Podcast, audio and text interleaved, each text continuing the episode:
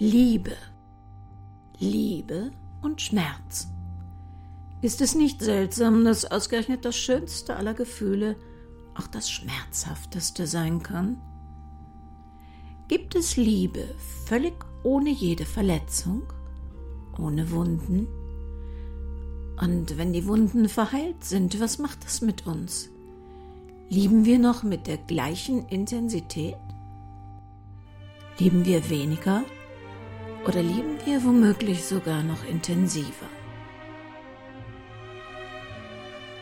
Narben, ein Kriminalroman von Henrietta Pazzo in mehreren Episoden. Eine Produktion des Krimikiosk Verlages Petra Weber in Köln. Musik Adagio von Tommaso Albinoni. Sprecherinnen Lydia Zimmermann und Petra Weber.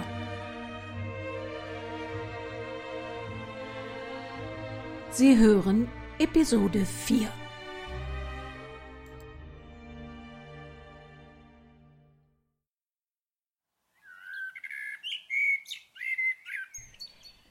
Also das Haus der Wiesingers. Man konnte es eigentlich gar nicht sehen. Zunächst mal nur hohe Mauern, mindestens zwei Meter hoch, dahinter Buschwerk mit Dornen und Stacheln. Das Tor blickdicht, kein Spalt, den auch nur ein Lichtstrahl hätte durchdringen können. Und überall diese klitzekleinen Kameras in schneekugelartigen Gehäusen. Schwer zu erkennen im immergrünen Blattwerk. Kameras, die auf die Innenseite der Mauer gerichtet waren und wahrscheinlich jeden Quadratzentimeter des Geländes abdeckten. Zahlreiche kleine graue Kästen mit einer Art Lichtanlage und Alarmsirenen ausgestattet, von der Außenseite der Mauer unerreichbar zierten ebenfalls das dornige Buschwerk. Wow, da hatte wirklich eine Angst vor Eindringlingen. Andererseits dürften die meisten Justizvollzugsanstalten den kostspieligen technischen Überwachungsaufwand zur Bewachung ihrer Insassen beneiden – fehlte nur noch eine Selbstschussanlage. Tja, hier war nicht viel herauszufinden, stellte Sylvia resigniert fest. Selbst die Klingel war mit einer integrierten Kamera ausgestattet. Da kam keiner rein, um mal eben einen Staubsauger oder ein Gespräch über Gott zu verkaufen. Da kam man nicht weiter. Die nächsten Nachbarn waren nicht in Sichtweite. Eigentlich war dieses Haus genau das, was man sich wahrscheinlich wünschte nach einer missglückten Entführung. Gesichert bis zum Äußersten. Andererseits wünschte man sich wirklich so zu leben. Verarmelungsverdacht rückte immer mehr in Silvias Bewusstsein. Wurde hier nun aus oder eingesperrt? Bei letzterem müssten sie wirklich schnell handeln.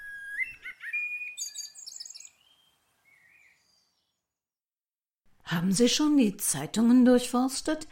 Gab es vor 30, 35 Jahren eine missglückte Entführung? Nein, zumindest keine, die es in die Zeitungen geschafft hat. Ich habe auch Siebert und Frau Katz gebeten, das mal zu überprüfen, aber in Deutschland nichts. Das muss aber nichts heißen. Vielleicht war die Polizei gar nicht involviert oder die Familie lebte womöglich im Ausland. Und ähm, was waren denn die Eltern von Beruf? Ist auch nicht rauszukriegen. Wiesingers gibt es wie Sand am Meer, auch Prominente und Unternehmer. Nimmt man noch die Österreicher und Schweizer dazu, dann ist es völlig aussichtslos. Selbst Wiesingers mit dem Vornamen Nils gibt es Dutzende. Wenn er ein Unternehmen hat, dann gibt es doch eine Unternehmenswebseite. Steht da was drauf, wo man einhaken kann? Eine richtige Webseite hat er nicht. Ich habe in Wirtschaftsartikeln gelesen, dass er eine innovative Software zur Mess- und Regelungstechnik entwickelt hat. Es gibt nur einen Handelsregistereintrag. Offiziell ist es eine GmbH und einen Eintrag bei LinkedIn. Das ist ein Portal, auf dem man berufliche Kontakte nutzt. Aber er hat nur einen Kurzeintrag. Früher muss es mal eine Webseite gegeben haben. Ich las in einem fünf Jahre alten Artikel, dass er ein hochkarätiger Softwareingenieur für Mess- und Regelungstechnik ist. Ja, Können Sie sich darunter was vorstellen? Also, er hat eine Software für Produktionsmaschinen entwickelt. Hm, wenn Sie zum Beispiel, na nehmen wir mal Brunos Schokolade. Die muss in Form gegossen werden, getrocknet und eingewickelt, sortiert und in Kartons verteilt werden. Dazu gibt es eine Produktionsstraße, an deren Ende das fertige Verkaufsprodukt herauskommt. Die Maschinen dieser Produktionsstraßen werden schon lange nicht mehr per Hand bedient, sie funktionieren über eine Software. Alles wird über den Computer gesteuert. Diese Software muss auch so ausgelegt sein, dass sie Probleme selbstständig behandelt. Was für Probleme? Na, da bleibt vielleicht zum Beispiel irgendwo ein Schokopapierchen hängen. Wenn nichts passiert, dann kommt es möglicherweise einerseits zum Stau. Durch den Rückstau läuft die Schokolade vor dem Problem sonst wo in die Geräte und hinter dem Problem packen die Maschinen wie wild nicht vorhandene Schokolade ein. Luftschokolade sozusagen. Je länger dieser Prozess schief läuft, desto größer das Problem in der Produktionsstraße. Im ungünstigsten Fall muss die Produktion gestoppt werden oder Maschinen gehen sogar durch Fehlfunktionen kaputt. Dafür gibt es diese Spezialsoftware von Nils Wiesinger. Sie erkennt Probleme und löst sie auch, damit es keine Folgeschäden gibt. Und auf dem Gebiet ist er wohl ein international bekannter Softwareentwickler, der Lösungen für diverse Maschinentypen anbietet. Na, so gefragt, dass er keine Webseite oder sowas braucht, weil jeder in der Branche weiß, dass Wiesinger für knifflige Softwarelösungen dieser Art einfach bekannt ist. Er muss weltweit Verträge mit Konzernen haben. Tja.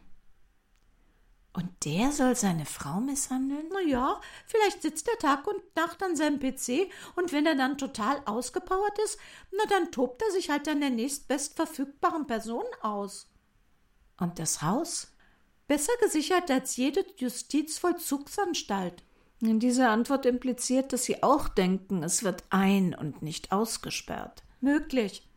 Das Haus ist jedenfalls abgesichert wie eine Festung. Und da er Maschinen per Software steuern kann, würde es mich nicht wundern, wenn Eindringlinge in elektronische Fallen laufen, wenn sie unbefugt das Gelände ums Haus betreten. Also ich würde da nicht über die Mauer klettern wollen. Ja, wäre mit dem Gehstock in jedem Fall keine gute Idee. Ohne empfehle ich auch nicht. Ich möchte lieber nicht wissen, was da alles hinter dieser Mauer schlummert. Haben Sie mal bei den Nachbarn geklingelt? Es gibt keine direkten Nachbarn. Und wie stellen Sie sich das überhaupt vor? Wir sind nicht die Polizei.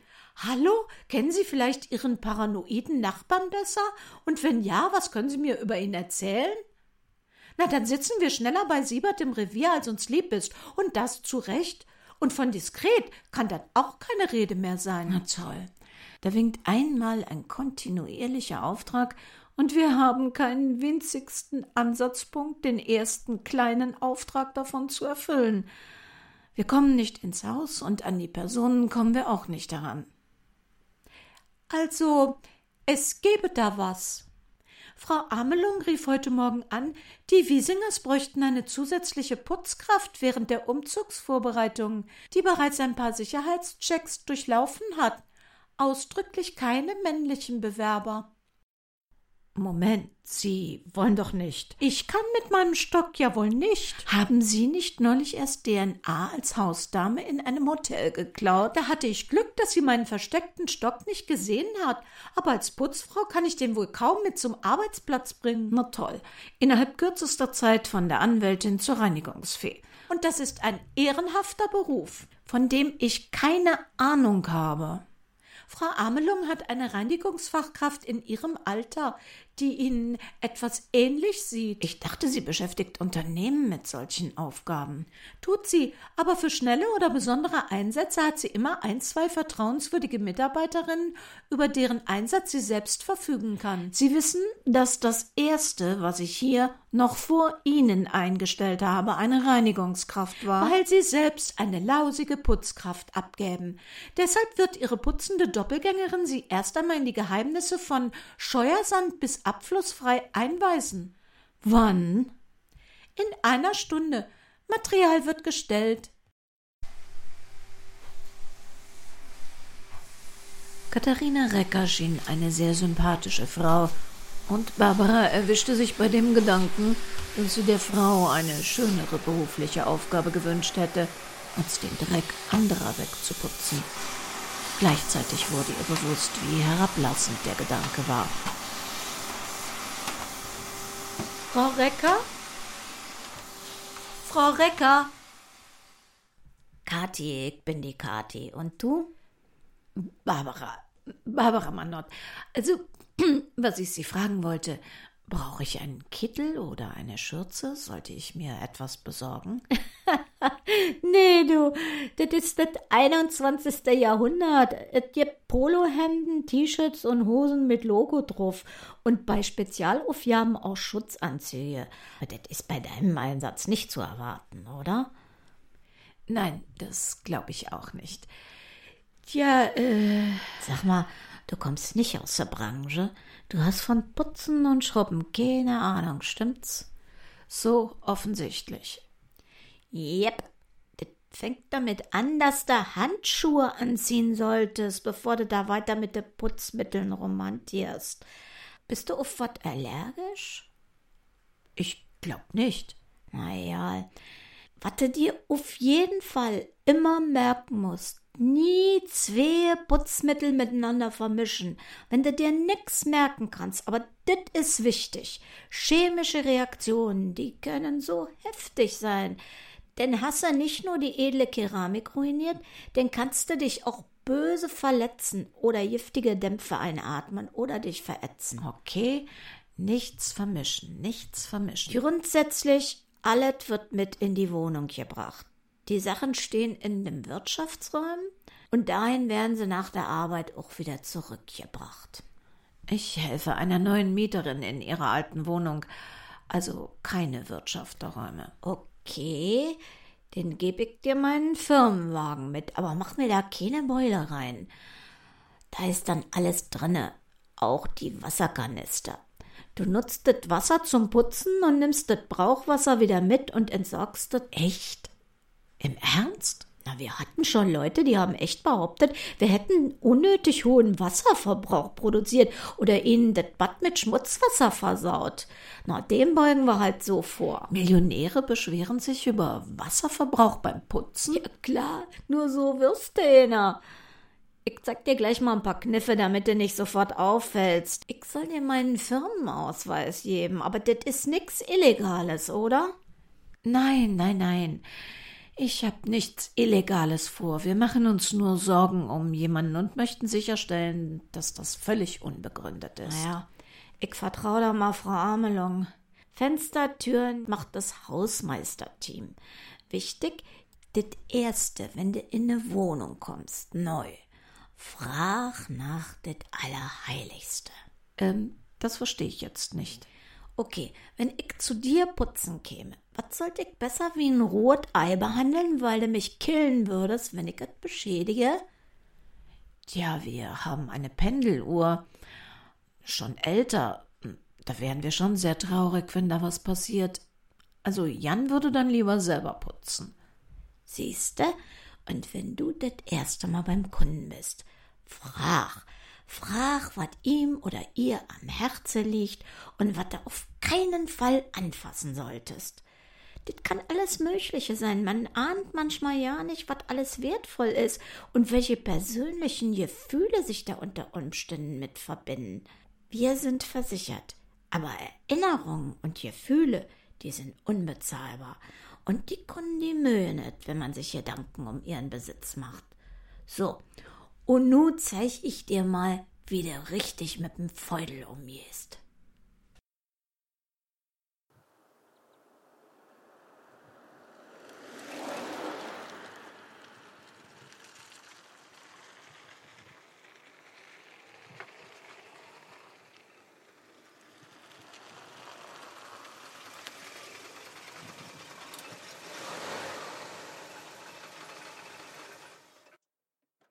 Als Barbara vor das Haus der Wiesingers fuhr, das wie eine Festung gesichert war, fielen ihr Sylvia Klammers Worte ein.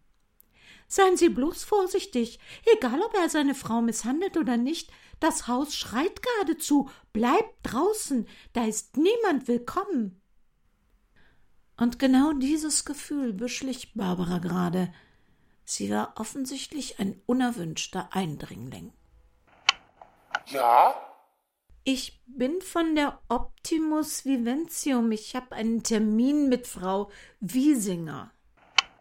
Ihr Name? Kati, Kati Recker. Wofür steht Kati? Ähm, äh, Katharina, wieso? Halten Sie Ihren Ausweis in die Kamera. Ja, in welche? Ich sehe gerade, wie sich mindestens drei auf mich richten. Egal.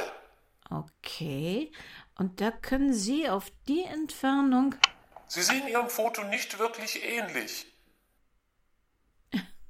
Sehen Sie Ihren Bildern von vor zehn Jahren noch ähnlich? Na dann Glückwunsch. Also wenn ich hier nur mit Schönheits-OP reinkomme, die mich wieder verjüngt, dann vergessen Sie's. Ich soll hier putzen. Ich bewerb mich weder als Model noch als Bodyguard. Gehen Sie zum Kofferraum. Ja, gerne doch. Sie sehen aber schon die Aufschrift auf dem Wagen, dass der von der. Öffnen. Ja, auch das. Und jetzt die Türen. Alle. Also nur, dass das klar ist. Meine Zeit zählt ab 16 Uhr und ich war pünktlich da. Hören Sie, ich arbeite auch bei anderen, also bei richtigen Prominenten und Politikern. Die haben nicht annähernd so Bei ein. wie? Wollen Sie, dass ich meinen Job verliere? Ich werde einen Teufel tun und Ihnen was über andere Kunden erzählen. Fahren Sie Ihr Auto vors Haus.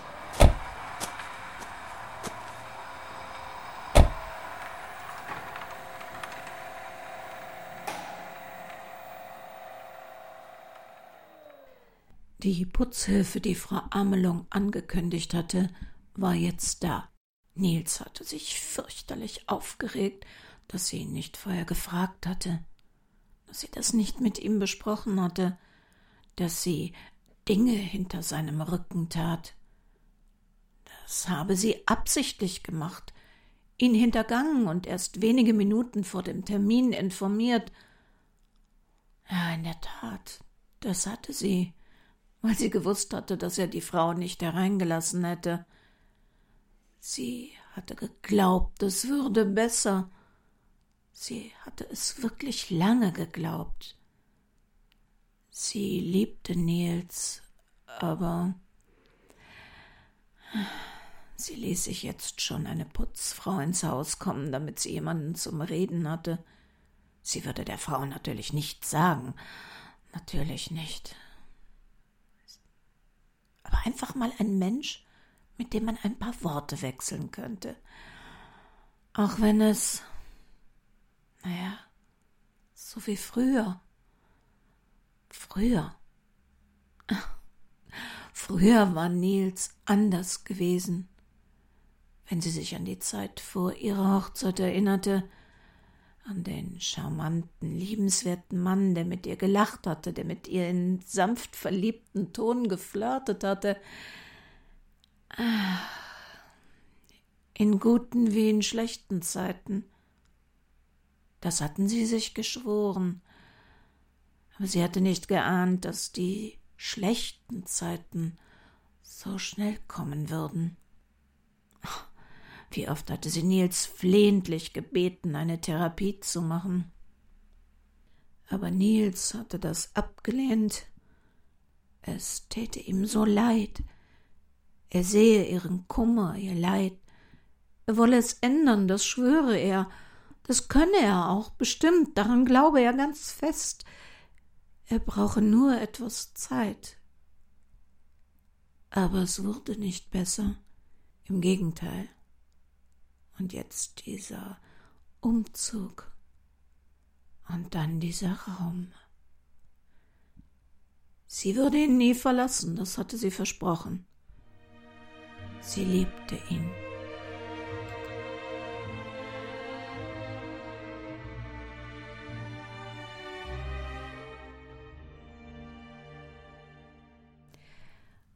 Und die Liebe trägt wirklich alles? Schauen wir mal. Wir hören uns wieder in der nächsten Woche. Sie dürfen gerne bei uns auf www.krimikiosk.de vorbeischauen. Da finden Sie dann auch das Impressum zu dieser Sendung.